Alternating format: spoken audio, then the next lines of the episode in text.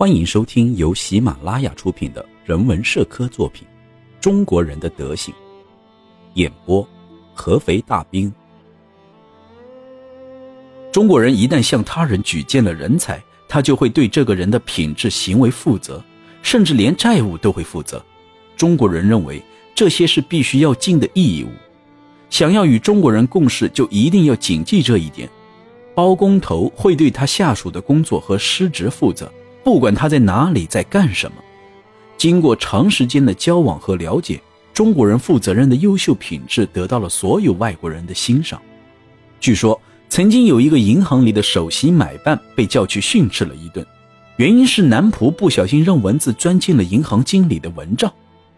如果一个外国人对自己的下属不负责，或是不注意这些本应该承担的责任，这些下属中的中国人就会渐渐地放纵自己，用很不妥善的方式去做事。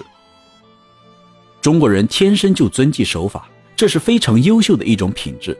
不知道是因为这种品质而规范成了社会制度，还是社会制度促成了这种品质的形成。但已知的是，中国是由一个守法的民族组成的国家。这从国民的天性和国民的教育程度上就可以看得出来，中国人守法的这个特质和有责任心这个特质是相互关联的，这两种特质同样重要。我们在之前谈到忍耐天性时，已经提到中国人守法这个特点。之前我们说过，中国的家庭成员之间都相互负责，一人犯错，全家都要担责任。中国有句古话叫做。跑得了和尚跑不了庙，意思就是一个人虽然可以逃脱，但家庭是逃不掉的。虽然这并不会让一个人变好，但也不会让人堕落的十恶不赦。法律是中国人行动的准则，无论做什么事情，中国人都不会违法。中国的一些有功名的秀才都非常害怕本地的知县，即使他们没犯罪，也非常害怕进官府。一旦被招去的话，他们更是战战兢兢，连大气都不敢喘。曾经听说有一个秀才听到自己要被官府抓去问话，当场晕倒，像羊癫疯发作一样，送回家后不久就死了。大多数西方国家实行的都是共和体制，这种共和体制精神明显与中国人尊重法律的特质不同。共和体制精神由崇尚共和政体的人所创造。令人十分向往，这种精神抵制一切法律法规，不管是市政的法令还是国家的规章，都是如此。他们不会去冒险，坚持个性解放精神的自由。碰到了不诚实的行为而不去阻止，并且认为放任不理才是正确的，这种行为无疑是在挑战中国的公务处理方式——律法。在西方基督教盛行的国家。不管是受没受过教育的人，都会有意无意地无视国家的法律，好像不遵守法律是一件很光彩的事。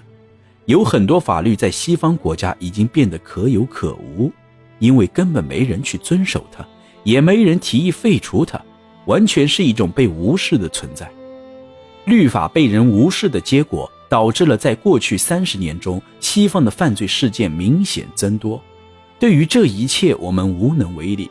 法律的神圣在人们的思想中已经淡化，相比之下，在中国生活比在美国生活要安全得多，在中国旅游也比在美国旅游要安心得多。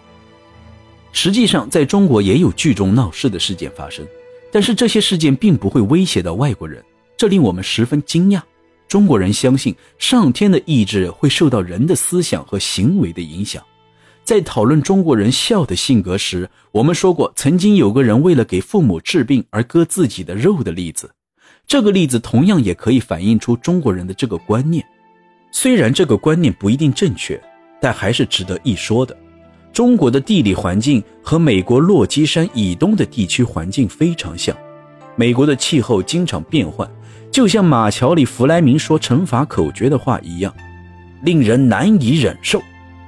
美国最伟大的小说家霍桑曾经说过：“新英格兰没有气候，有的只是各种各样的天气样本。”把美国波士顿、纽约、芝加哥地区的气候和同一纬度的中国地区对比一下，就可以看到，中国和美国的气候大抵相同，也有严寒酷暑。北京所处的纬度年内温差大概有一百华氏，这自然会产生不同的气温。中国的气温变换并不像其他国家那样毫无规律，冷热的交替就像是个古老的社会体制一样平稳而有规律。中国的黄历结合了天地人变化的规律，并将三者的变化和谐的统一起来。我们并不知道在如此大的国土内，这种历书是否全都适用，但在我所知的所有地区内。节气的信息还是表述的十分准确的。立春是春天来了的标志，而炎炎夏日会在立秋终结。